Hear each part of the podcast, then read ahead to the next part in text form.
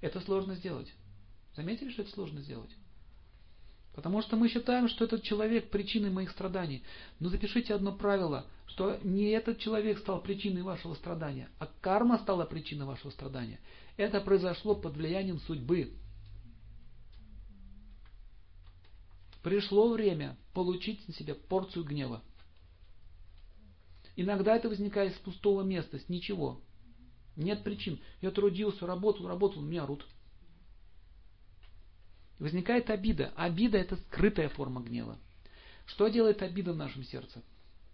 Она там сидит и подтачивает изнутри. Обида одна из самых страшных форм гнева. Когда человек гневает, кричит, он хоть из него выходит, хоть как-то из него выходит. Разрушается в основном печень при такой форме. А скрытая обида разрушает поджелудочную железу и разрушает наше сердце. А также сильно разрушает щитовидную железу. Обида может быть разная. Например, обида, что моя жизнь не состоялась.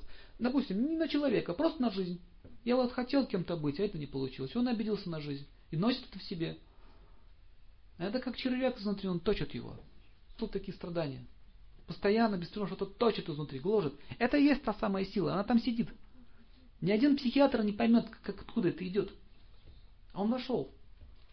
И как же это лечить? Как бороться с ним? Первое, что нужно сделать. Не предъявлять претензий к своей судьбе.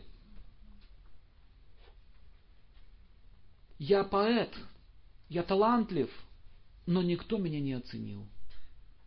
Все. С этого момента он, начи... он включает программу на саморазрушение. Идея, что кто-то должен меня оценить, у него стоит. Если никто не ценит, вспыхивает гнев в виде обиды глубокой. И начинается что? Портить отношения с окружающими, он становится раздражительным, замкнутым, и т.д., и т.п. Выпивка начинается, и спивание медленное. Очень сложно избавиться от обиды. Он же так тяжело со мной поступил. Как вспомню, так вздрогну.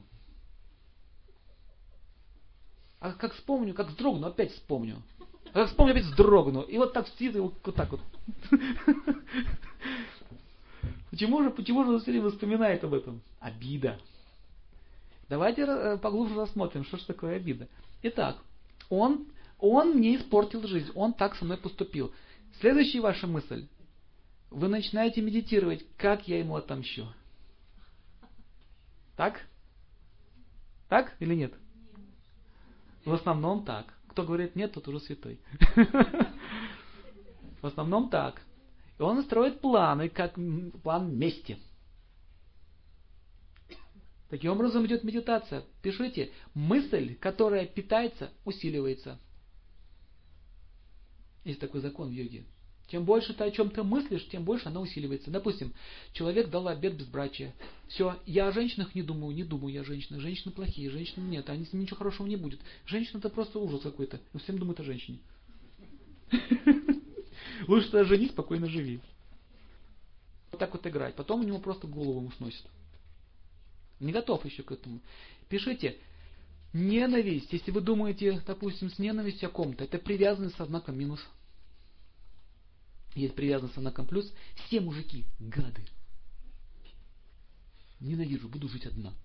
Эти мужики, они плохие, они такие, такие. И вот все время одна и та же тема. Означает сильная привязанность, однако минус. То же самое мужчины. Просто женись спокойно. Не все такие. Не все. Успокойся, не все такие. Но в это не верит. Поэтому человека, когда ему по карме не положено что-то иметь, допустим, ему положено иметь много денег, но не положено, не, может, не могут быть все миллионеры. Значит, что мы сделаем? Мы вступим в большевистскую партию. Вот и все. Какие проблемы? Знаете, как раньше они это называли? То есть грабеж с целью пополнения по, партийной кассы называется экс. Они это экс называли. Сделать экс налеты, делая грабежи. Бандитизм, то есть воровство, другими словами. Но это все прикрывается. Нам просто нужно отобрать у него и все. Он негодяй, он наживается на моем горбу. Я что должен сделать? Просто отобрать у него награбленное и все, и жить счастливо. Вот идея коммунизма. И наша страна пожала вот этот вот путь, мысль, вот этот мысль, пожали эти плоды. Поэтому пишите, гнев, он проявляется в отношении к окружающим людям в виде претензий.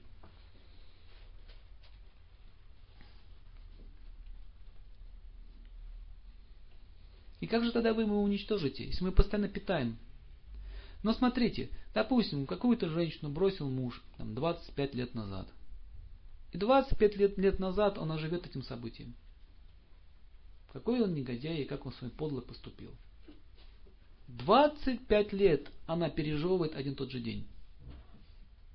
Это прошло. Ты ничего уже не изменишь. Все. Все. Закрой эту страницу. Не прощу. Вот такой вид.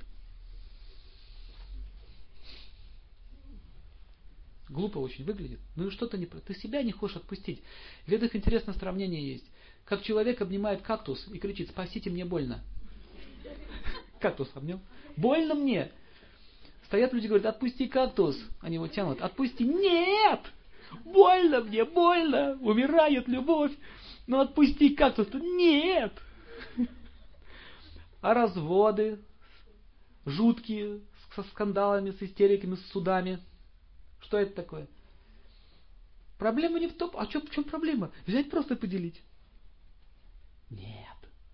А гнев. Я не просто хочу у тебя взять мою долю, я хочу тебя взять все. Чтобы свой гнев полностью вылить на тебя, чтобы ты понял, что ты ничто передо мной. Нет, это ты ничто передо мной. Вот он гнев. И они пилят табуретку пополам делят. Вот так люди живут. Потом говорят, доктор, что-то у меня от сердца ничего уже не осталось. А там ничего не было. Одна грязь, которая сожрала тебя изнутри. Вот и все. Итак, для, для возможности прогрессировать достаточно избегать этих трех врат преисподней. Здесь говорится, три врат. Жадность, гнев и вожделение –